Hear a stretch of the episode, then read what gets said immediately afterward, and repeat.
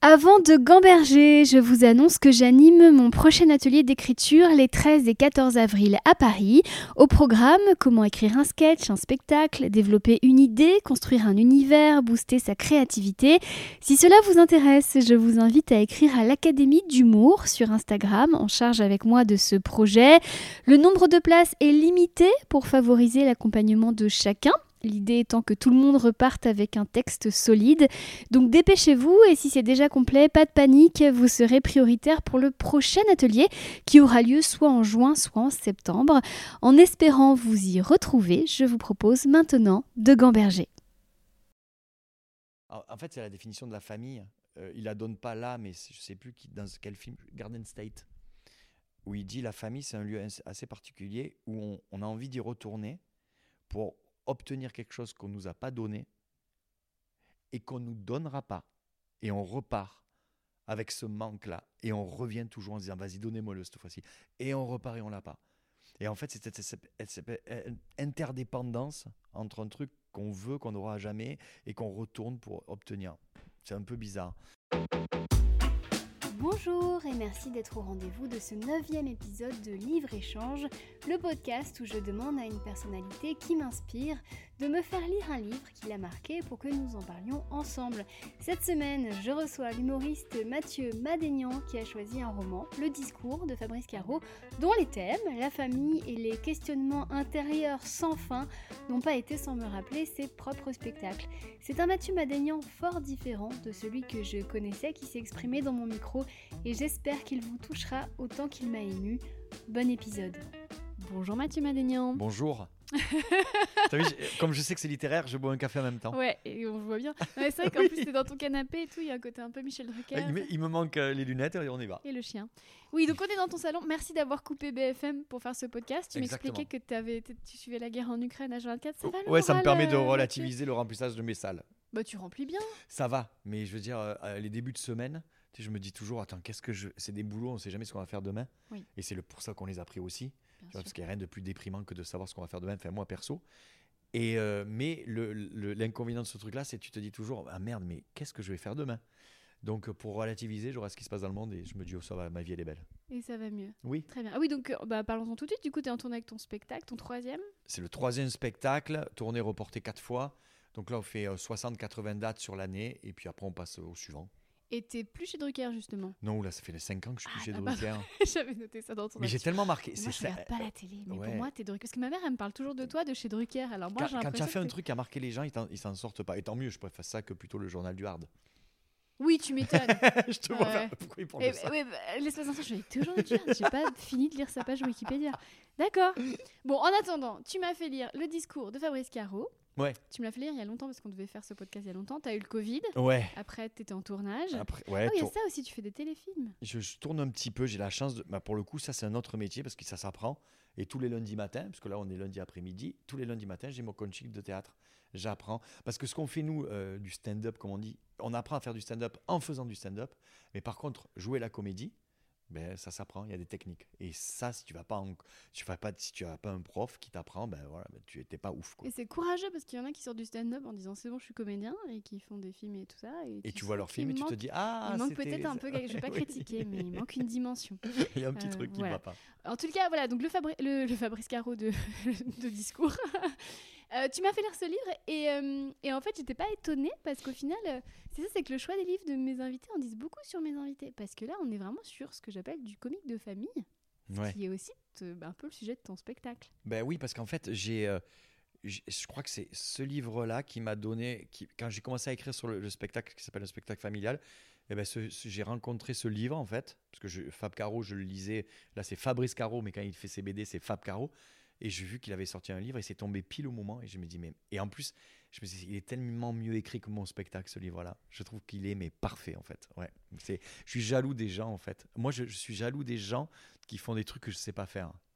Tu me verras jamais jaloux de gens sur scène parce qu'on fait un peu tous le même métier et on va pas dire qu'il y en a de meilleurs. Mais par contre, quelqu'un qui arrive à écrire des BD, à dessiner des BD, à écrire des bouquins, non mais le mec, il sait, euh, et à être toujours marrant, moi je trouve ça génial que c'est un livre que tu aurais voulu écrire? Oui, bien sûr. Mais tu as déjà essayé d'écrire un livre? J'ai écrit un livre qui s'appelle Allez tous vous faire enculer. Ah oui, c'est vrai. oui, mais c'est que des blagues. Mais je crois que je suis incapable. C'est comme écrire un film, c'est un métier.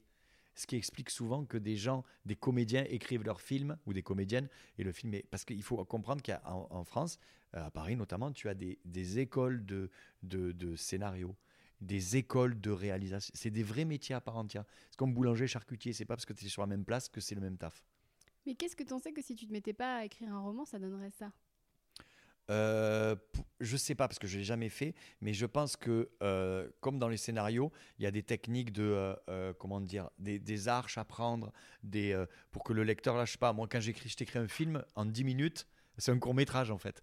Tu vois, j'ai pas les techniques encore. Mais, mais par contre, à moyen terme, je vais faire des cours de, de scénario. Je, le truc m'intéresse. Ah, t'as envie d'écrire un film? Non, parce que je sais pas qu'est-ce qui me donnerait envie de m'isoler trois ans dans ma vie à attendre qu'un mercredi il n'y ait pas de catastrophe en France pour que mon film marche. Parce que ça aussi, quand tu sais que combien, de combien d'entrées tu fais le mercredi, tu peux savoir la carrière de ton film. Je trouve ça terrorisant.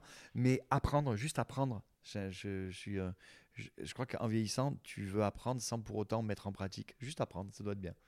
D'accord. Alors avant de parler de l'histoire, je juste parler du style. C'est vrai qu'il y a beaucoup de vannes dans ce livre, ce que tu sais faire écrire des vannes, mais il y a aussi beaucoup d'envolées lyriques. Et finalement, le plus difficile, c'est quand même d'écrire des vannes. Et des envolées lyriques, finalement, sont un petit peu plaisir. On ouvre un peu son cœur. Euh, non, parce que moi, j'ai écrit euh, quatre livres avec que, des vannes. C'est super facile d'écrire des blagues. Et parler de tes sentiments, c'est ça qui est peut-être un peu plus difficile pour ben toi. oui, c'est euh, ce mec-là, je pense, je le connais un petit peu, Fabrice. Euh, je lui ai pas posé la question sur ce livre-là, mais c'est sûr qu'il y a beaucoup de lui là-dedans. Tu peux pas écrire un truc aussi précis. En fait, c'est la précision du truc. Je trouve ça dingue. Et c'est comme quand on est sur scène. Plus tu es précis, moins tu es large. Si tu commences à faire un truc. euh, c'est comme si tous ces mecs qui montent sur scène, et, ou ces nanas, euh, qui parlent de féminisme. Le sujet est tellement vague que c'est pas précis. Tu montes, alors voilà. Alors que quand tu touches un aspect qui te permet de parler du féminisme et de donner ton opinion et ta sensibilité, et ben là, il a parlé juste d'un mec qui doit faire un discours au mariage de sa sœur pour en faire et un espèce de, roman. Et à partir de ce roman, tu arrives à voir exactement comment sont les personnages et te les tu, et tu vois ta famille carrément des fois. Et ça se passe en un dîner. Puisqu'en fait, au début du dîner, il a envoyé un SMS à son ex. Enfin, ils Ouais. viennent de se séparer il y a 35 jours précisément. Et là, il attend la réponse. Et il est dans un état de détresse émotionnelle. euh, Mais c'est su- ouais ouais. Il est dans un chaos euh, Ben, sentimental. il attend. En plus, ça, ça parle d'une histoire d'amour. Parce que il faut savoir un truc, c'est que n'importe quelle histoire, si t'as pas de l'amour, ça ne vaut rien. Toutes les histoires, même les plus grandes comédies, même, je te sors, ben regarde, Dub and Dumber, Mhm. qui est la comédie la plus débile du monde, il y a une histoire d'amour. Si tu mets pas de l'amour dans le truc, ça ne marche pas. Et lui, comment il a trouvé le fait de mettre de l'amour C'est en fait, ben, c'est l'arche qui tient tout le livre. C'est ce putain de SMS. Est-ce qu'elle va lui répondre? Est-ce qu'elle va mettre les trois points? Est-ce qu'elle va mettre le smiley Tout ça? Et le discours, il le réécrit dans sa tête au fur et à mesure. Et en fonction de comment fluctue son moral, le discours est bien ou chaotique ou Et à la fin, tu as le discours final qui est, qui est super bien. Avec, euh, Et puis, t'as- je crois que tu as l'image de ce. Je ne veux pas spoiler, mais ce gamin qui fait du vélo. Et que la vie, c'est qu'on tombe à vélo. Il faut... Mais tout est bien, en fait. Il est vraiment. euh, euh, Non, il est vraiment chouette. Il y a peu de livres comme ça où je me suis dit, euh, waouh, je l'ai lu en, un trajet TGV, je crois. Ouais, non, chouette. Mes sentiments que j'ai eu en lisant, je fais eh, oh, il n'y a pas d'autre problème que d'attendre un SMS. Et en fait, au fil des pages, j'ai réalisé quand même que c'est l'histoire de quelqu'un qui va mal. Enfin, c'est quand même quelqu'un qui, qui a des tendances un peu dépressives, voire même. euh, C'est un mec, euh, comme tous les. C'est un mec qui euh, réfléchit beaucoup. Et plus tu réfléchis, ben, plus tu es triste. Parce que malheureusement, euh, quand tu te restes un après-midi chez toi, dans le silence, et que tu analyses ta vie, la vie des gens, la vie du monde, tu fais Oh putain, il n'y a rien de gay là-dedans. Et c'est un mec qui- qui arrive à avoir du recul sur beaucoup de choses, qui s'aperçoit qu'il n'a pas avancé. Parce que c'est ça aussi. Il y a ses parents qui sont mariés depuis des années, il les critique, mais ils sont ensemble. Ils ont construit quelque chose, lui et sa sœur. Sa sœur, elle va se marier. Elle, elle- il trouve sa vie pas ouf, mais elle va se marier. Et lui, il est comme un couillon à se cacher pour fumer, à se cacher pour euh, envoyer un texto. Et la vie, elle tient à ça. Donc automatiquement, le mec se dit que sa vie, euh, la vie des gens qu'il critique est peut-être mieux que la, la sienne. Comme la plupart, euh, souvent on fait ça. nous. Et à la fois, on n'a pas envie d'être ses parents, on n'a pas envie d'être sa sœur. Tu vois ce que je veux dire? On a envie d'être celui qui se pose des questions. Est-ce que toi, tu es celui qui se pose des questions dans la vie? Euh, moi, je m'en passe, je m'en pose pas mal. Euh, Il y a une chanson qui est incroyable de Jean-Jacques Goldman qui s'appelle Veillez tard. Je sais pas si tu connais cette chanson. Bon ben, écoutez-la, tous ces gens qui écoutent ce podcast. C'est euh, c'est une, des premières chansons de Goldman qui, qui raconte ce qui se passe quand tu vas te coucher, juste avant que tu t'endormes, quand toutes les idées noires elles arrivent, tous les rêves brisés, toutes les ambitions passées auxquelles on repense, euh, euh, tout ça. Et ben en fait, euh, ouais, moi je fais partie des gens qui réfléchissent avant de se coucher. Euh, c'est juste, avant que le sommeil arrive et, et c'est dur, c'est dur. Mais je pense que je pense que là où mon psy a raison, c'est que il faut faut arrêter de regarder les autres dans la vie et se regarder soi et se dire que c'est pas si mal. Je pense que c'est ça. Et au moins tu te poses moins de questions.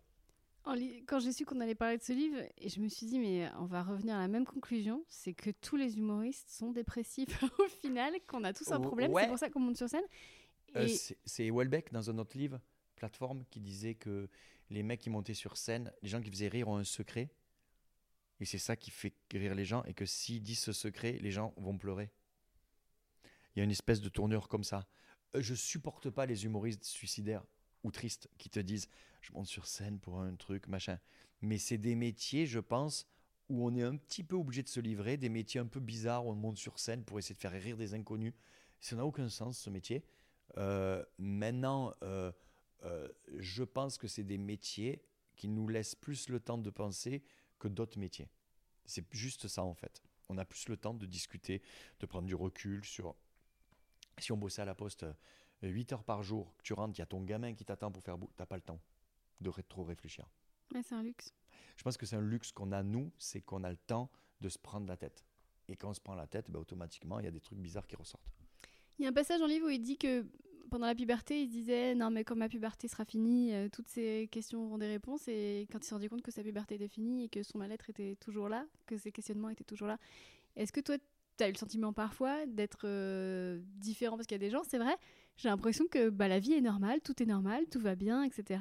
Et moi, je me dis mais non, mais on est dans un truc d'absurdité sans fin. Je ne voyais pas que le monde est absurde? Est-ce que tu as l'impression de, parfois d'avoir un peu raté, euh, Je l'ai... euh, d'être toujours ado quoi? Je l'ai. euh, euh, non, bah, en fait, c'est quand je retourne chez moi et que je vois mes, mes potes, mes anciens potes, qui pour moi n'ont pas évolué, alors que moi je m'appelle, je me suis évolué, je me, je me rends compte que c'est eux qui sont plus heureux que moi. Ils n'ont pas changé de lieu de vie, ils se sont mariés avec leur copine qu'ils avaient en quatrième 2. Euh, ils vont jouer au rugby le dimanche matin, ils se bourrent la gueule le samedi soir, tout va bien. Et, euh, et euh, c'est le fait de. Est-ce que en fait, c'est la définition de la famille. Il la donne pas là, mais je sais plus dans quel film, Garden State, où il dit la famille, c'est un lieu assez particulier où on, on a envie d'y retourner pour obtenir quelque chose qu'on nous a pas donné et qu'on nous donnera pas. Et on repart avec ce manque-là. Et on revient toujours en se disant, vas-y, donnez-moi-le cette fois-ci. Et on repart et on l'a pas. Et en fait, c'est cette, interdépendance entre un truc qu'on veut, qu'on n'aura jamais, et qu'on retourne pour obtenir. C'est un peu bizarre.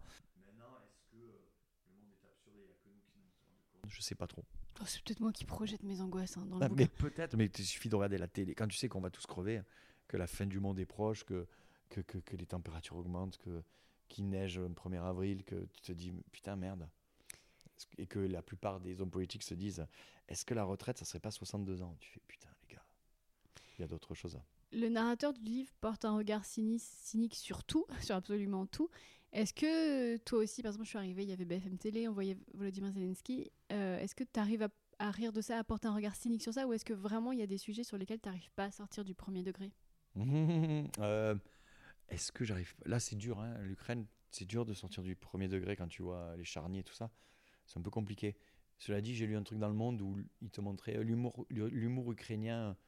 euh, euh, les mecs continuent au, fond des blagues à Kiev, dans des petits comédie clubs, et ils font des vannes sur le truc. Et les vannes sont très bonnes. Je les ai pas en tête, mais je crois qu'une des vannes, c'était Poutine va avoir réunion au sommet bientôt entre Poutine et Zelensky. Euh, les architectes de la table sont déjà au travail en faisant dire qu'il faut qu'elles soient bien éloignées. Mais des fois, c'est dur de ne pas prendre du recul. Ouais, ouais, c'est, compliqué. Mais tu as, en face de toi un mec qui, qui passe sa vie à écouter Mano Solo. hein. Je sais pas si tu connais Mano Solo. Bah, de réputation, je connais pas l'œuvre. Mais écoutez Mano Solo. Mais écoutez Fils de Cabu, mort du sida. Et, Écoutez et- Goldman, écoutez et, Mano euh, Solo, c'est plus un podcast, c'est Radio et Nostalgie quoi. Écoutez Veillez tard de Goldman et Mano Solo, toute son œuvre. Écoutez euh, Allô Paris, écoutez euh, Au creux de ton bras, écoutez. euh, et c'est que des chansons avec cette voix et- qui sort de Don Sezou avec ses- cet accordéon. C'est génial. Mais c'est un, un mec, ma mère m'interdisait de l'écouter. Pourquoi? Trop noir. C'est un mec, quand j'allais en concert, il disait aux gamins arrêtez de chanter ça. Ne chantez pas mes chansons, écoutez-les. C'est super bien. Il y a plein de questions qui viennent. Déjà, Volodymyr Zelensky, puisqu'on en parle, c'est un ancien humoriste. Est-ce que tu penses que ça lui ajoute une dimension que les autres politiques n'ont pas? Parce qu'il a un regard forcément plus. Il a sorti quelques blagues au début. Maintenant, il en sort moins. Il en sort peut-être tout autant, c'est juste qu'on les relaie pas. Ou que lui ne les rend pas publics. Est-ce que le fait d'avoir été humoriste change l'opinion qu'on a sur lui? Je pense que euh, c'est la question est-ce que l'humour peut faire changer le monde? La réponse est non. Absolument non. Et je sors toujours l'exemple de. euh, regarde les États-Unis, ils ont les meilleurs stand-uppers, stand-uppers, les meilleurs comédiens, comédiennes, les meilleurs auteurs et au- autrices, je sais pas comment dire, les meilleurs late show, les meilleurs films. Ils ont eu Trump. Ça ne change rien. Il faut qu'on reste à notre place. L'humour ne change rien. Le seul, la seule utilité qu'on ait quand on monte sur scène, c'est faire changer un peu les idées à, à- aux gens pendant 1h15, 1h20. Voilà. Arrêtons de nous. Les gens qui doivent faire changer la société, c'est les personnes pour qui on vote. Nous, on doit rester à notre place. Mais le fait qu'ils aient voté pour un humoriste, tout d'un coup, ça donne. euh, Enfin, tu sais, c'est inédit. On a quelqu'un au pouvoir qui a les compétences d'un humoriste. Schwarzenegger, il a Ouais. été. Pas humoriste, il faisait Non, pas mais, dit. mais il faisait, il faisait euh, des trucs euh, où il tire sur des gens. Mais Oui. non, mais des trucs. De, il a été et gouverneur de la Californie. Ronald Reagan, Ouais. c'est un cow-boy.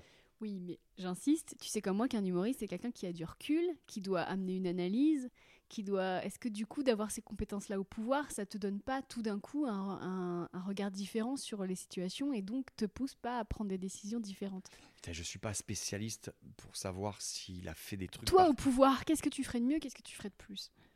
Euh, putain, je serais, je serais très, ça serait compliqué. hein. Je pense que j'aurais la naïveté de faire confiance aux gens autour de moi. Et je pense que les gens qui vont m'entourer seront. Quand on arrive au pouvoir, et moi il y a un truc qui me gêne avec le pouvoir, c'est les gens qui veulent le pouvoir. C'est pas, il y a un problème psychologique malsain là-dedans. Je te jure, parce que je crois pas que Macron euh, veuille devenir président parce qu'il pense à mon bien. Parce que c'est ça, un président, c'est il veut. Il y a un côté derrière qui doit être tellement narcissique, tellement. T'imagines Macron, il a chopé quasi une troisième guerre mondiale, une pandémie, les gilets jaunes, les- les- le peuple dans la rue, il se représente. Normalement, n'importe quel mec normalement constitué dirait Mais c'est fini votre truc là, vous êtes fou quoi. J'ai fait de mon mieux et on me. Mais vous allez vous faire foutre. hein. Et en plus, on dit que ma meuf c'est un mec. Oui. Mais vous êtes malade. Ah. Et là, il y retourne. Il y a un problème. Donc, euh, je pense que ces gens-là ne sont pas. euh, non, sont pas des vrais gens qui pensent aux gens. Donc, je pense pas que je. Je dis pas que moi, je suis un mec altruiste, machin, mais je pourrais pas le faire. non. Mais c'est un fait que toi, tu es un vrai gens et ta famille, ce sont des vrais gens. Parce que c'est un gros point commun que tu as avec Fabrice Caro, c'est que tu t'inspires beaucoup de tes proches pour créer. Et justement, tes stories sur Instagram rappellent un peu le discours. Parle-moi de ton père. Moi, j'ai, quand j'écris ce spectacle, qui pour mes parents, c'est pas un spectacle, c'est un documentaire. euh, euh, euh, à la base, c'était, euh, euh, je me moque gentiment de ma famille. Et ce qui est incroyable, c'est qu'à la fin du spectacle, je me suis aperçu que j'avais une famille géniale. Parce qu'il y a plein de gens qui montent sur scène maintenant, et d'un coup, à la fin, ils disent Et mon père m'a violé. Et j'étais victime d'inceste. Tu vois, ils sortent un secret de famille. Moi, à la fin, je me suis rendu compte que j'ai dit Mais pourquoi j'écris ça, en fait? Je me suis pas soigné. Je me suis juste rendu compte que ma famille était euh, vraiment incroyable. Pourquoi j'ai écrit ça? Et, et, et, et- et je- me suis rendu compte qu'avec le recul, je me suis rendu. ben, parce que j'ai- des parents super marrants, avec des failles énormes comme moi j'en ai, des parents médiocres qu'on fait un gamin médiocre, comme tous les parents devraient faire en fait. Mais mon père, oui, mon père, il a cette faculté d'être un mec qui a la grosse tête, qui parle fort, qui mange fort. C'est comme tous les vieux, c'est c'est quand c'est trop chaud, il aère sa bouche, tu vois ce genre de truc. Euh, mais, euh, mais voilà, mais Mais on a tous quelqu'un comme ça dans notre famille. C'est Ouais, juste que toi, t'en fais une œuvre d'art. Ben, en- ensuite, notre boulot à nous, c'est de partir d'un exemple précis pour ensuite concerner le plus de gens. Moi, j'ai pris un sujet facile, la famille, parce que tout le monde a une famille. Et on s'est tous construits par, rapport à notre famille, que ce soit en opposition ou pas d'ailleurs. Donc moi, quand je monte sur scène et que je parle de la mère qui le culpabilise, du père grosse tête, de la sœur enfant préférée, mais il y a plein de gens qui se reconnaissent directement, ou alors qui connaissent des gens. Et donc le, le lien psychologique, il se fait tout de suite. Mais c'est pour ça que tu dis, oui, j'adorerais écrire comme Fabrice Caro, mais tu, as le même talent que Fabrice Caro, c'est de poser le prisme de la poésie sur le quotidien. Peut-être. Ah, je sais, je sais pas trop parce que, parce que, oui, oui. Alors peut-être qu'on n'a pas le même média. Peut-être que Fabrice, que euh, lui, c'est l'écriture et le dessin, et moi, c'est la scène et faire passer des choses sur scène.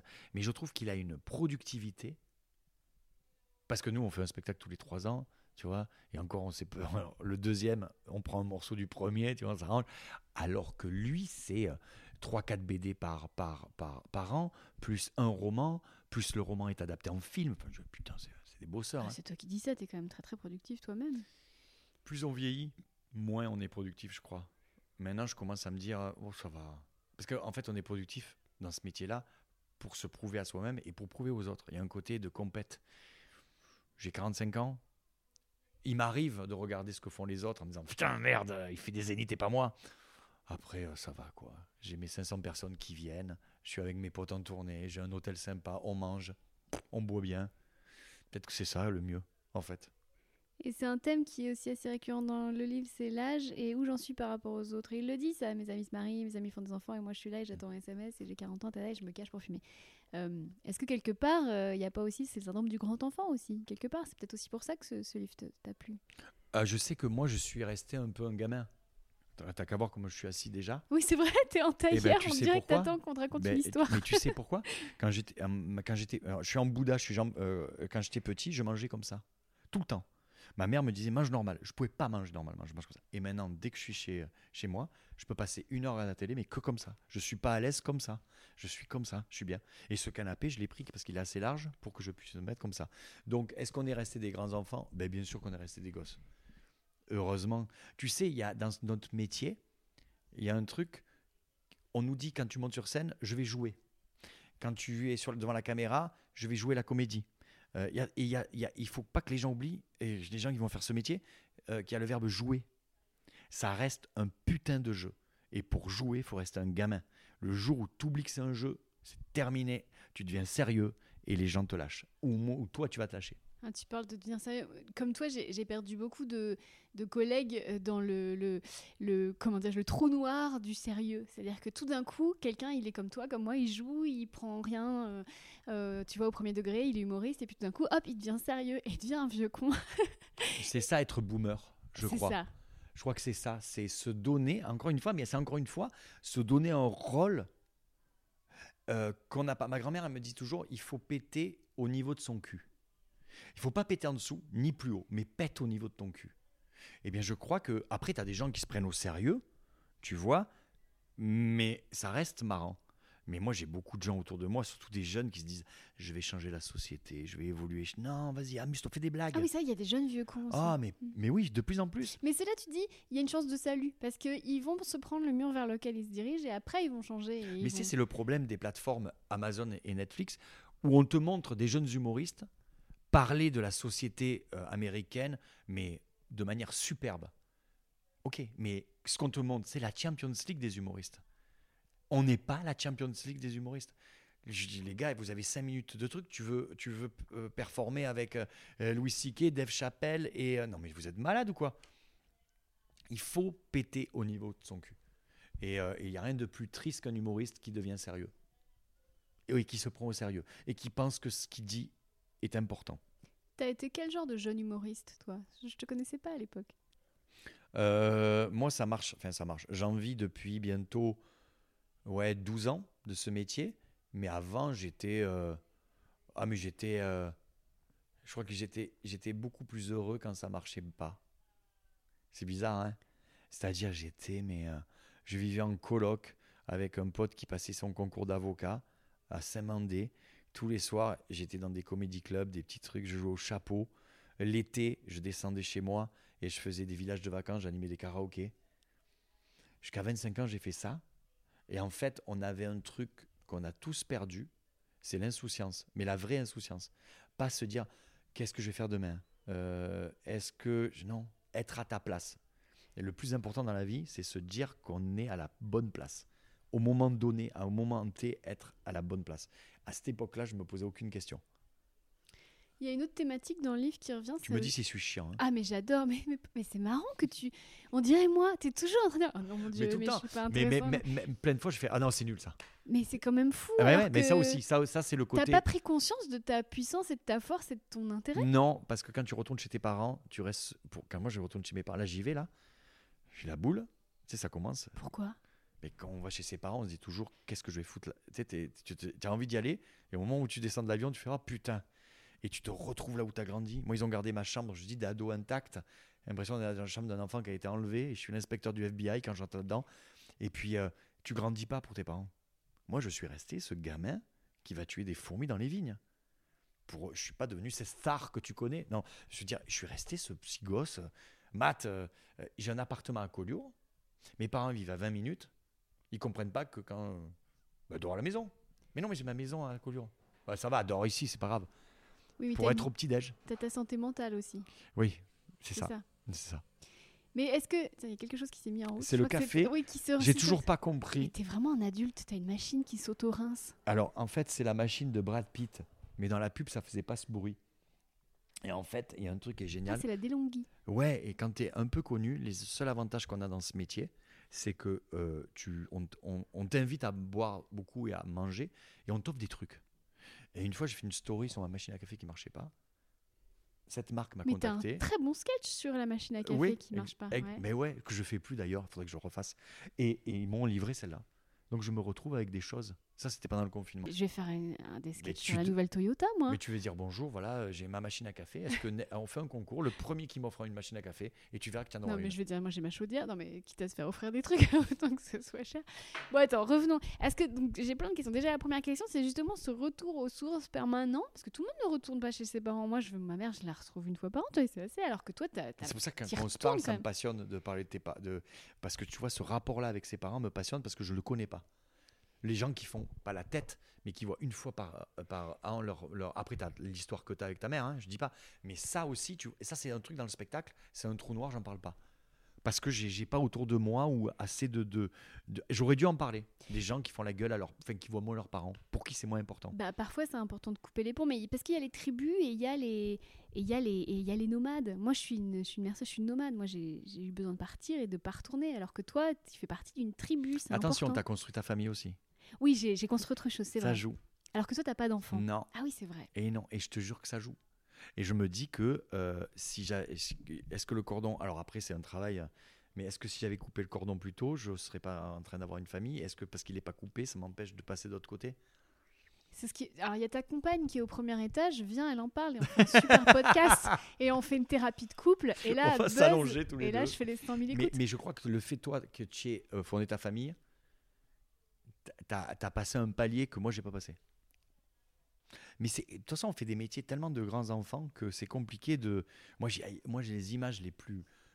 Si tu si je si on me dit les images les plus belles que j'ai sur scène, je crois qu'il y en a deux. C'est quand je faisais le le le euh, comment ça s'appelle? Le- je présentais Montreux avec Thomas VDB. Et j'étais, et c'est moi, et on, met- on me mettait en scène et on était en direct à la télé sur France 4, c'est en 2017. Et Tom était avec son petit qui marchait à peine. Et j'étais stressé, je me rappelle. Les gens, je leur disais, voilà, et c'est comme avant de commencer, rigoler quand je sors des blagues, on est en direct à la télé, c'est un one shot. euh. Et à ce moment-là, j'ai vu les gens applaudir, et je me demandais pas pourquoi. Et il y a le petit de Tom qui est venu, et qui m'a fait un bisou, et qui s'est assis sur la scène. Et là, je me suis dit, putain, en fait, ouais, ça va. La vie, elle est belle. Et il y a aussi toi avec ta petite. Mhm. Il y a un truc que j'adore, c'est la blague. euh, c'est déjà te voir avec ta petite sur tes stories et au Paname. Je trouve ça. Mais alors, ça me. Je fais toujours ça. Et ta blague de Elle est où ta petite? Oh, ma petite Ah oui. Cette vlane-là. Mais chaque fois que je te vois, je te la sors. Parce qu'en fait, je sais, je sais très bien qu'elle n'est pas, est pas paumée, ta petite. Mais juste pour entendre cette blague-là, je la trouve géniale. Alors, faut rendre à César ce qui est à César, c'est une vanne de Nadia Rose. À chaque fois que je disais, et- C'est vrai? il est Ah, où ton putain. fils Je l'ai oublié. et moi, chaque fois, j'y crois. Et je la refais parce que c'est vrai que maintenant, les gens ont besoin de, de savoir où elle est. Enfin, j'en sais. Et ce qui est marrant, c'est que c'est une question qu'on pose aux femmes. Où est ta fille Où est ton fils aux mais, ouais. ben, Parce qu'on on n'est pas passé encore du côté. euh, on est encore ce truc patriarcal à mort. hein. Ouais, c'est ça. Ah bah là-dessus, euh, tu peux. euh, Ah oui, oui, c'est vrai, t'as raison. Il est où ton petit? On dit jamais, on dit au maman. Ouais, ça va durer longtemps cette histoire. Alors du coup, euh, la question que tout le monde se pose, c'est est-ce que toi, tu as envie d'avoir des enfants Oui. Mhm. Ouais, ouais, oui. Oui, oui, oui. Ça, c'est sûr. Euh, ouais, ouais, ouais, ouais. C'est tout. J'ai vraiment envie d'avoir un gamin. J'avais envie d'avoir un truc qui me ressemble. Je sais pas pourquoi. Parce que c'est pas non plus ouf et je, je vois pas quel intérêt il y aurait que mes gènes soient euh, disséminés euh, encore. Dans... Mais ouais, j'ai vraiment envie d'avoir un gamin. J'ai vraiment envie de, de le laisser. Ouais, j'ai envie de me. Ouais, ouais, ouais. Je suis le parrain de cinq gamins. Ah ouais Ouais, ouais, j'ai une gold, hein, c'est pour ça. Et, euh, et, euh, j'ai mes petits voisins jouent toujours avec moi et tout. Et je me suis dit, vas-y. euh. Et tous mes potes commencent à avoir des gosses. C'est pas une raison en fait, mais euh, il y a 5-6 ans, je t'aurais pas dit la même chose. Là, oui. Là, oui, parce que c'est ce qui te reste en fait. Tu parlais de Nadia Rose, il y a un an pile, on tournait un téléfilm qui s'appelait Le Furet. Et elle jouait dedans, une copine, un, un couple d'amis à moi, bref. Et, le soir, quand on allait boire des bières ou qu'on restait, euh, ouais, se bourrer la gueule, elle, elle rentrait pour s'occuper de ses enfants, mais pas pour s'occuper en disant ah putain, parce qu'elle avait son autre vie à côté. Et j'ai été, mais ouais, ouais, ouais. Je sais que je vais avoir des gosses, bien sûr. Euh, Il y a euh, y a un autre sentiment parce que il y a beaucoup de sentiments qui, émanent de ce livre, mais après c'est aussi peut-être des projections. C'est aussi la peur de l'autre, de toujours se méfier de l'autre. Qu'est-ce que pense l'autre? Et si je fais ça, que va faire l'autre? Ah oui, oui, oui, oui. Euh, ça, en fait, c'est la peur euh, de pas être aimé. C'est ça. C'est-à-dire que, euh, euh, et puis en plus, c'est nous ce qu'on fait dans ce métier, c'est qu'on monte sur scène pour se faire aimer le, par le plus de gens. Et, euh, et malheureusement, cette attitude, on la met dans notre vie privée. S- Je te parle pour moi, c'est-à-dire, on ne dit pas aux gens ce qu'on ce qu'on a à leur dire. On la joue euh, petit bras, petit braquet, pour pas les offusquer. Et du coup, euh, à défaut de se faire pas respecter ou se dire ce mec-là ou cette nana-là, euh, putain, elle a une colonne vertébrale, elle ouvre sa gueule, euh, quand elle a un truc à dire, elle dit, quand eh ben, on dit rien pour être sûr d'être aimé. Et, et malheureusement, c'est une phrase de je sais plus qui qui dit à vouloir être aimé de tout le monde, on est aimé par n'importe qui. Et bien dans la vie, euh, un des inconvénients de ce taf-là, c'est que, à part les grandes gueules que tu as sur scène qui s'en foutent complètement, mais, euh, mais euh, comme on, on monte sur scène pour être c'est aimez-moi, aimez-moi, aimez-moi. Ben dans la vraie vie, tu es un peu comme ça, aimez-moi, et tu t'oublies un petit peu. faut faire attention à ça. Mais pourtant, toi, t'as pas peur d'aborder des sujets clivants? Donc, par exemple, on a beaucoup mis dans la gueule des antivax, euh, etc. Donc, finalement, c'est que toi, t'as t'as dépassé ça aussi, non? Oui, mais Et pourtant, non. depuis tout à l'heure, t'as peur que de me déranger. On dirait. Ouais, mais parce que sur scène, on est beaucoup plus, on est euh, tellement plus fort que dans la vie. C'est on joue. On se met des masques de je suis un super héros, j'emmerde les antivax. S'il y a un antivax qui vient me voir dans les loges, je dirais bon attends vas-y assieds-toi on discute. Évidemment j'ai dit que t'étais un con mais t'es pas un con mais je- mais parce que sur scène on, on, dé- on est des super héros ou des super héroïnes mais on n'est pas ou alors tu te la joues euh, ou alors t'es Blanche Gardin qui elle a, pris le- le- le- l'inverse euh, ah, je sais pas si elle est dans la vie euh, aussi introspective que- qu'elle est sur scène mais, mais en général on est moi on est à peu préparé toi je te connais tu es comme sur scène dans la vie mais, mais, mais on est un peu plus quand tu as 80 100 personnes 200 300 personnes qui te regardent t'as pas la même attitude que quand tu es en face à face avec quelqu'un je crois Mais euh, tu parles de Blanche, j'ai l'impression que Blanche, elle a pris le parti aussi de, s'éloigner un peu du monde. Par exemple, elle a fait sa série, elle a pas fait de promo. Alors que toi, t'as ce lien, euh, ce lien permanent avec les gens, t'as besoin. à moi, le meilleur moment dans un spectacle, c'est quand je signe les dédicaces à la fin. Euh, quand, euh, mais encore une fois, est-ce que je fais pas ça pour regarder je, suis- normal, vous m'aimez? Regardez, regardez, je vous ai fait rire. En plus, regardez, je vous signe Mathieu. On prend la photo? Ouais, ah, moi je fais ce métier pour rencontrer des gens. Mais ap- après, chacun son, son, son truc. Moi, tu me mets, euh, tu me coupes mon téléphone, tu me mets euh, euh, dans la, la Nièvre, seul dans une, dans un, dans un, dans une ferme, et j'écris. Je, non, j'aime pas. Hmm. J'ai besoin de voir des gens, moi. Et c'est ce qui fait aussi que t'es extrêmement acc- euh, accessible. Enfin, je veux dire, on a beaucoup joué, toi et moi, dans un endroit qui s'appelle le Panama Café. C'est le seul- c'est- je ne comprends pas, moi, le, le truc. Je me dé- déroute des gens qui ont la grosse tête dans ce métier. Parce que pour le coup, après la pandémie qu'on vient de vivre, euh, Là, on nous parlait des héros du quotidien, les, infirmières, les caissières. C'était eux, c'était des métiers prenaient, dans lesquels tu prends des risques. Eux, quand j'entends des comédiens ou des comiques ou des comédiens monter sur scène euh, en, promo et dire oui, euh, euh, et voir le journaliste premier degré dire vous prenez pas un risque avec ce rôle-là, vous n'avez pas trop la pression, vous aimez vous faire peur. Je dis mais ta gueule. Nous, notre seul risque qu'on ait, c'est prendre un bide et Dieu sait si on en prend. Mais c'est pas grave y a, euh, ça, me, les gens qui ont la grosse tête dans ce métier, et j'en connais, mais je, je, ne peux plus les saquer. Vraiment, ça par contre, ça me met très en colère. Surtout après ce qu'on vient de vivre. Et j'étais chez Quotidien il n'y a pas longtemps, et, et Barthez me demande ce qui m'énerve. Moi, je lui ai dit, ce qui m'énerve, c'est les journalistes comme vous, qui posent des questions comme vous, comme ça, à des, à des, à des, à des comédiens. Et, et ce qui m'énerve encore plus, c'est les comédiens qui osent répondre à ça. Non, mais comment voulez-vous que derrière leur télé, des infirmières qu'on n'a pas augmentées, des éboueurs, des caissières, qui, ont risqué leur vie pendant six mois, pendant que nous, on était à commander des Deliveroo, ils disent pas, mais euh, ça va pas ou quoi? Non, non, on fait un métier euh, incroyable, dans lequel on est très bien payé et que nous sommes heureux. On n'a pas le droit d'avoir peur fait, tu es un vrai gens qui aime les vrais gens. Et ce livre, Le discours de Fabrice Caro, c'est un livre sur les vrais gens, mm. si je dois résumer. Oui, c'est ça.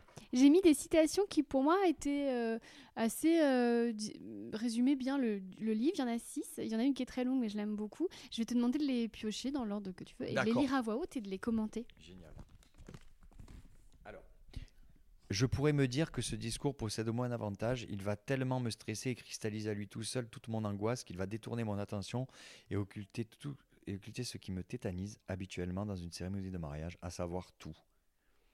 La peur des autres Et la peur, et, surtout son avis sur le mariage. Et oui euh, Est-ce que, moi, les mariages, les mariages, c'est un peu comme les nouvel an qu'on organise en fait. C'est toujours, c'était les gens qui s'éclatent le moins, ce sont les mariés tu es là pour faire plaisir. Euh, moi, j'ai dit souvent, euh, les gens qui se marient à l'église doivent croire en Dieu, sinon c'est se foutre de la gueule de Jésus. C'est un peu comme les gens qui votent euh, pour quelqu'un sans lire le programme. Et on, on s'aperçoit qu'en France, la plupart des gens qui se marient à l'église, Dieu, non. Tu fais ça pourquoi Faire plaisir à ma mère. Parce que c'est joli. Parce que c'est joli. Parce qu'il y a des trucs. Non, mais à un moment donné, il y a un truc qui va pas là-dedans. Tu te maries dans une église tu dois avoir la foi de quelque chose et croire en quelque chose parce que tu promets de ne de, de, pas divorcer, de l'aimer jusqu'à ce que la mort vous sépare. Et, et c'est devenu un théâtre en fait. Un peu comme nous sur scène. Tout le monde joue la comédie. Le curé sait très bien qu'il y a une chance sur deux qui divorce. L'autre, il sait très bien que bon, euh, voilà, il ne croit pas en Dieu. La meuf, elle se dit, est-ce que le taboulé est arrivé à l'heure? Et tout le monde passe à côté de ce truc-là qui devrait, quand tu es croyant, mais être incroyable. Toi, tu es croyant? Non. Non, parce que si je suis croyant, je, quand tu crois en Dieu, enfin, je, je crois, on va dire que je sais pas, mais je verrai sur place. Mais quand tu crois en Dieu, tu crois au diable. Et si Dieu existe, il y a le diable. Et si le diable existe, on y va tous. Personne autour de moi peut se dire euh, qu'il fait le bien ou qu'il a été bien ou machin. Tu vois, regarde à Paris, on passe à côté de SDF qui sont en train de mourir. On détourne le regard. Qu'est-ce que tu vas Si Dieu t'accueille, tu vas dire Mais ce SDF, pourquoi tu l'as pas aidé? Ah, parce qu'il sentait mauvais. Oui, mais sur la Bible, il y a marqué euh, deuxième truc euh, euh, Tu aideras ton prochain. Oui, mais il sentait mauvais. On va pas aider tout le monde. Ah, ben si, c'est le principe. Regarde ici, j'ai deux chambres, j'ai 100 mètres carrés, j'ai une douche. Pourquoi je lui dis pas Viens te doucher? Je le fais pas. À comment tu voudrais que je me dise à le mec qui va m'accueillir Ah, mais j'étais bien quand même. Non. C'est pour ça que je préfère pas y penser parce que si ça existe, oh putain, ça aller direct en enfer. Et le mariage? Le mariage. Euh, le mariage. Après, tu as les gens qui font faire une théorie sur le mariage en disant voilà pourquoi on se mariait.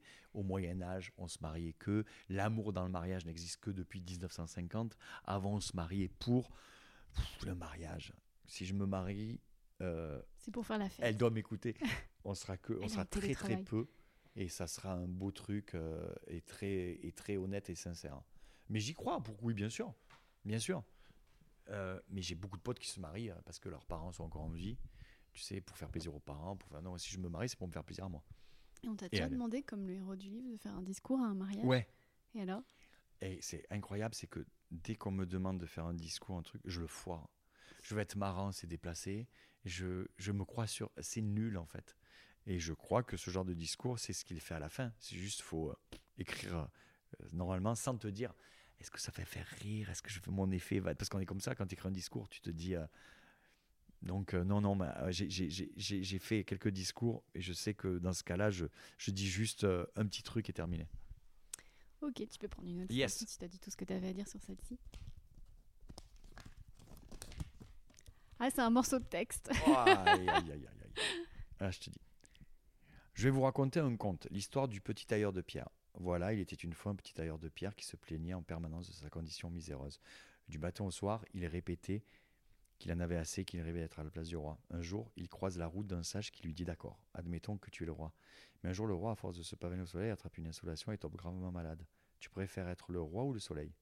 Alors le tailleur de pierre lui répond le soleil. Donc tu es le soleil. Mais un jour, le soleil est masqué par un gros nuage et on ne le voit plus jamais. Tu préfères être le soleil ou le nuage? Le nuage. Bien, tu es le nuage. Mais un jour, le nuage passe derrière une énorme montagne et il disparaît à jamais. Tu préfères être le nuage ou la montagne? La montagne. Alors tu es la montagne. Mais la montagne, heure après heure, jour après jour, après après année, se fait grignoter par le tailleur de pierre. Oui. c'est fou. Qu'est-ce que tu veux dire à ça? C'est super bien. C'est euh, on veut toujours être euh, à la place de quelqu'un d'autre et on regarde jamais ce qui se passe euh, autour de nous pour dire qu'on a de la chance. Mais on a de la chance. Vraiment, on a de la chance. C'est les gens se plaignent de la, mono- la monotonie de leur vie. Quand tu regardes BFM, tu te dis, euh, on a de la chance d'avoir des vies monotones. En Ukraine, leur vie, elle n'est pas du tout monotone. Donc on a beaucoup de chance. Il faut se rendre compte qu'on a beaucoup de chance. Ouais, surtout nous en plus. Mais le truc est magnifique. On dirait Ouais. du Paolo Coelho. C'est vrai. Alors, pour, le, pour ma mère, le monde se divise en trois catégories. Ceux qui ont un cancer, ceux qui font construire et ceux qui n'ont pas d'actualité particulière. Exact. Moi, j'ai eu beaucoup de mal à trouver une citation sur la mer parce qu'elles sont toutes extraordinaires. Ah mais putain, ma mère c'est deux conversations, les gens qui sont morts, les gens qui vont mourir. Voilà, c'est tout. C'est ma mère tu ne le parle que sur de ça. scène. C'est pour Mais ça oui, je ça dis ça sur scène, ça. ouais. Mais j'ai fait souvent des trucs, euh, je cache le téléphone. Maintenant, elle me prend le téléphone. Dès qu'on discute, elle prend le téléphone, elle, elle, le- elle le met à côté parce qu'elle me dit tu vas enregistrer. Mais oui, oui, les parents ont. euh, c'est comme Michel Drucker. Il a trois infos sur chaque personne et il fait toute sa carrière là-dessus. Je te jure, c'est vrai. Et là, oui, bien sûr, les cancers, construire et ceux qui ont rien à foutre. Mais il y a chez la mère du narrateur et chez la tienne une espèce aussi de philosophie, je dirais paysanne, un peu, un peu rurale, qui fait du bien parce qu'on a perdu ça un petit peu. Ah ben oui, oui. Ben, tu sais, mes parents, moi je vis dans un petit village de 1000, 1200 habitants. hein. Donc euh, bien sûr, tu vois, c'est euh, le boulanger, là, tout le monde se connaît. Le cimetière, ça y est, ils ont acheté leur caveau. C'est fou. Un caveau 4 places devant, euh, devant la maison. Mon père il m'a dit, je serai en hauteur pour surveiller la maison. Et on est allé visiter le caveau. On est allé voir l'emplacement. J'ai dit, mais qu'est-ce qu'on fait là? Et tu parles de ta grand-mère qui disait oui, il faut pas péter plus haut que son cul, etc. C'est cette sagesse finalement un peu qui nous manque parce que maintenant on complique tout. Alors qu'à l'époque, ils avaient une espèce de pragmatisme, un regard sur la vie. Il y a une phrase de je sais plus qui, et j'ai même pas la phrase, qui dit Si je m'étais épargné les soucis que je n'aurais jamais eus, j'aurais été beaucoup plus heureux. Un truc comme ça. En voulant dire qu'on se crée souvent les problèmes. euh, euh, ouais, c'est sûr, c'est sûr. C'est, euh, c'est, on se crée souvent les problèmes qu'on n'a pas. Et, puis après, tu as les choses que tu dis pas. Donc ça reste dedans. Et alors tu dis pourquoi je l'ai pas dit? Et j'en reviens à la chanson Veillez tard de Goldman. Écoutez-la. On continue. Coucou Sonia, j'espère que tu vas bien. Bisous. Que répondre à ça? Il n'y a rien à répondre, puisque je ne demande rien. Je me contente d'espérer. Voilà, j'espère qu'elle va bien, mais je ne lui demande pas explicitement. J'espère. Le verbe le plus fermé qui soit. Euh, c'est le SMS qu'il envoie au début du livre. Il va attendre la réponse pendant tout le livre. Euh, Est-ce que toi aussi tu t'es pris la tête pff, En fait, euh, j'ai la réponse que je vois comment tu te prends la tête sur. Avec, euh, avec euh, la, la personne avec qui je partage ma vie. Par exemple, oui, oui, quand on se parlait beaucoup par. Tu entends ce que je dis elle travaille. Au lit Attends, tu voir, elle va sortir. Tu travailles? Elle travaillait. parle- On parle de l'importance des SMS et les, les, les smileys, les, quand on s'écrivait, comme c'était. Oui, hein? Merci.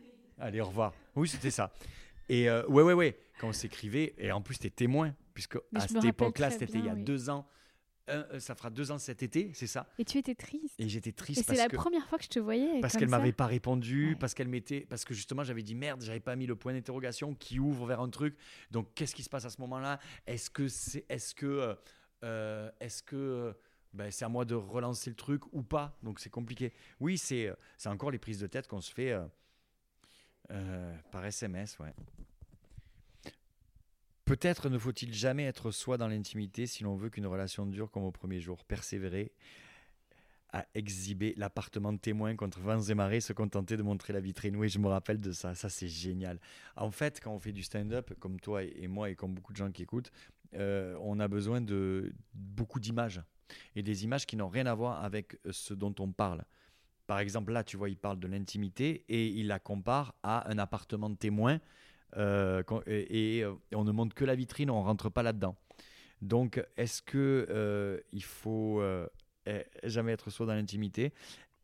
Moi, je prends l'image d'un un, un, un, match de boxe. Quand tu es en couple, c'est un match de boxe. Et en fait, chacun, il, a sa garde. Soit tu gardes ta garde, et dans ce cas-là, ta relation, elle durera. Soit il y en a un qui va la baisser, quitte à se prendre une pêche. Si l'autre la baisse en même temps, ça va aller on se laisse une chance de se faire du mal. Et l'arrangement, c'est essayer de m'en faire le moins possible et le plus tard possible, s'il te plaît. Voilà, c'est juste ça. Moi, je prends l'image du. Euh, mais oui, non, je suis pas d'accord. Il faut jamais, il faut être soi dans l'intimité. Pas trop, y aller par étapes. Surtout, je parle pour moi, mais y aller par étapes. Il y a un film incroyable qui s'appelle. C'est le premier film des Farelli qui s'appelle Ticket pour deux avec Jimmy Fallon et Drew Barrymore, une mhm. comédie romantique incroyable sur justement être soi dans l'intimité. Je vous le dis, écoutez, regardez ce film. Un vieux film des années 90, qu'est-ce qu'il est marrant et qu'est-ce que c'est une belle comédie romantique. Très marrante. C'est Drew Barrymore qui tombe amoureuse entre à partir alors c'est les dates c'est entre mai et juillet d'un mec et c'est incroyable. Ça dépeint 10 minutes d'histoire d'amour. Sauf que le mec, il est fan d'une équipe de baseball mais la meuf sait pas à quel point il est fan. Et c'est incroyable. Et justement, il a caché ce truc-là et elle va le découvrir. C'est génial. Mais justement, ici, j'ai l'impression d'être dans une comédie, dans la vôtre de comédie romantique. Tout est parfait. Enfin, vous Non, mais je suis arrivée. Euh, elle est fabuleuse, ta, ta, chérie. Elle m'a fait un café, elle m'a mis des petits bonbons. je, mais c'est fou. On dirait qu'ils ont répété. Après, elle va travailler. Là, les gens n'entendent pas, mais elle, elle, est en télétravail. Elle parle en anglais. Ouais. Elle, elle, travaille sur l'international. Enfin, je veux dire, vous avez, vous avez l'air d'être parfait. On pourrait mettre une caméra. on est très bien. On a de la chance. De... Ouais, ouais, on est. C'est ça aussi, c'est qu'on peut baisser la garde aussi quand on est des gens bien. Enfin, c'est facile de baisser la garde quand quand on est, on est des jolies personnes, tu vois? Il faut, C'est gentil, mais je pense que tu es, une jolie personne et encore une fois, euh, il faut baisser ta garde devant les bonnes personnes. Mais ça, c'est compliqué, hein, je te jure. Hein. Parce qu'il parce qu'il y a un truc, on peut. Dans la vie, on peut gérer beaucoup de choses. Le boulot, on peut le gérer, c'est pas grave. Les potes, on le gère. Mais alors, moi, je sais qu'une nana, enfin, là, au niveau sentimental, ça peut me foutre en l'air. Ça peut vraiment. Je suis pas du tout solide là-dedans. On t'a déjà brisé le cœur? Ouais, bien sûr. Oh, bien sûr. Et ce qui est génial, c'est qu'il se brise pas. Ça se répare. Mais ça se répare. Regarde, il y a, il y a un pec. Un cœur se brise pas. Et les gens retombent amoureux. Et d'ailleurs, c'est ce qu'on devrait se dire hein, sans arrêt. Moi, je, serais pour une invention quand tu es malheureux. D'ailleurs, les couples devraient se prendre des photos quand ils se disputent plutôt que quand ils sont heureux. Pour que quand ils se quittent, ils se disent bon, en fait, c'était nul en fait. Regarde, regarde là. Non, mais tu vois, parce qu'on garde que les bons souvenirs. C'est pour ça qu'on est malheureux. Mais quand tu fouilles bien euh, bien sûr, tu as mal. Et puis, alors, il faut faire la part entre la blessure d'amour et la blessure d'amour propre. Ça aussi, c'est compliqué. Mais une vraie blessure d'amour, ouais, tu mets du temps à t'en remettre. Mais ça te permet d'écouter de la bonne musique. Ça te permet de lire des bons livres, de regarder des bons films. Ah, il y a des avantages quand même. Allez, dernière citation. Allez. Au collège, je faisais partie de ceux dont personne ne veut dans son équipe, celui qui voit un de ses camarades appeler, se lever pour rejoindre le groupe et qui finit par rester seul sur le bitume comme un déchet mal balayé. Oh non, c'est vous qui le prenez aujourd'hui. Nous, on l'a déjà eu hier. Encore une fois, l'image, elle est super. Ça fait partie des, euh, des trucs, tu sais, quand on joue pierre-feuille. Euh, euh, comment on dit ça Tu sais, avec les pieds, quand tu mets un pied derrière l'autre pour faire les équipes et que au foot, ils te prennent en dernier. Mais moi, je, je, vis ça quand je joue au foot avec mes potes, les jeunes humoristes du Paname et d'ailleurs. Comme je suis le plus âgé, le plus nul, on me prend en dernier. Mais je me vexe pas. C'est pas très grave. T'as d'ailleurs un sketch où tu racontes qu'on t'enjambe. Ouais, c'est tellement que je sers à rien. Ou on sait même pas que je suis dans l'équipe, puisqu'on me dit vas-y, on va faire rentrer Mathieu. Ben, j'étais sur le terrain. mais pas parole d'honneur. Mais c'est pas grave, parce que je sais ce que je vaux. Alors, je sais ce que je vaux sur scène, mais je sais ce que je vaux au foot. Et ce que je vaux au foot, c'est être choisi en dernier et qu'on m'enjambe. C'est pas très grave. J'ai choisi cette citation parce que ce livre et, beaucoup de spectacles et beaucoup de films, ce sont les victoires des gens qui ont été différents au collège. Tu vois, les gens qui ont été un peu harcelés, qui ont été un peu mis de côté. Et finalement, c'est parce qu'ils étaient différents et cette différence, ils en ont fait une force. Est-ce que tu fais partie de ces gens-là? Est-ce que j'étais différent? J'étais un gros bosseur. Vraiment un gros bosseur. J'ai eu des mentions, des machins, et ça me met dans ce boulot-là, parce que contrairement à ce que les gens pensent, et toi tu le sais, c'est un boulot de bosseur. Le talent, c'est 5%. Le reste, c'est du taf. Et toi, tu gères, tu as une, émission, euh, tu as Télématin, tu as Teva, tu as ton spectacle, tu as ton podcast. Les gens ne se rendent même pas compte qu'on travaille en fait. Parce que notre but à nous, c'est de montrer que c'est facile et qu'il n'y a pas de travail. Voilà, c'est ça. Et quand les gens voient ça, ils disent Ah, c'est facile. Mais non, vous ne pouvez pas vous imaginer comme c'est dur d'être aussi facile en fait. Mais ça, tu ne l'apprends qu'en travaillant, qu'en travaillant. Et le, le plus dur dans ce métier, c'est même Drucker qui le disait, c'est de durer et tu ne dures qu'en étant bosseur. Donc moi, ce que je sais, j'étais différent parce que je bossais beaucoup. Je passais mes, je jouais au basket et je travaillais toute la, toute la semaine. Donc quand j'ai arrêté de faire mes études, ben, j'ai continué à bosser. Je continue à regarder la télé, à écrire des blagues, à regarder ce que les gens font, à appeler mes auteurs, ça serait bien qu'on trouve un angle là-dessus. Tiens, il faudrait que j'ai un sketch là-dessus. Euh, voilà, j'essaie d'écrire, j'essaie de, de, de, On est tous. Euh, mais après, après être différent, je crois qu'il y a un truc un peu bizarre, c'est que j'avais des potes qui avaient soit beaucoup d'argent et qui étaient habillés avec les dernières fringues à la mode, soit qui étaient très beaux gosses. Ils faisaient tous du skateboard et moi je faisais du VTT et je les tirais en VTT. C'est ça. Donc eux, ils plaisaient aux nanas et moi j'ai dû cultiver, comme j'étais pas tu sais, j'avais l'appareil dentaire en haut et en bas avec les casques, tu sais, qui tirent avec les. à l'époque, ils faisaient ça, les. Les élastiques. Les, oh putain, les élastiques qui pétaient. Et tu avais les élastiques éléphants, mammouth, euh, rhinocéros en fonction de la force. Tu dormais avec ça, tu avais une tête, tu savais plus t'habiter. Bref. Et donc, euh, j'étais pas le mec le plus mignon de mes potes, ni le plus skater, ni le plus habillé à la mode. Donc, il a fallu que je, je bosse un, que je me fasse remarquer. Et pour me faire remarquer, ben, j'ai bossé euh, l'humour. Je me suis dit, il faut que je sois marrant. Et c'est un muscle qu'on a tous. Après, euh, on est, tout le monde est marrant. Vraiment, tout le monde est marrant. Tout le monde veut être marrant. Après, on n'a pas le même public. Il y a des gens qui ont un public de 5 personnes, c'est leur famille. Il y en a, c'est leur euh, collège. Et puis, il y en a, c'est des zéniths. Voilà, ben, mais on a chacun notre public. Et c'est pas parce qu'on fait rire plus de gens qu'on est mieux ou plus intéressant. Pas vrai. En tout cas, ce qu'il faut retenir de ce podcast, c'est que oui, c'est très dur. C'est pour ça. Répondez à nos SMS. Oui, voilà, ça c'est ça. À nos fucking SMS. Répondez à Christine, s'il vous plaît répondez à mes SMS ou mettez 5 étoiles sous ce podcast, ça me fera tout autant plaisir. La semaine prochaine, mon invité sera la chanteuse et compositrice Lola Dubini, avec qui nous parlerons de Barbara. Alors, dis, quand reviendras-tu, cher auditeur? Eh bien, mardi prochain, je l'espère. En attendant, prenez soin de vous et de votre bibliothèque.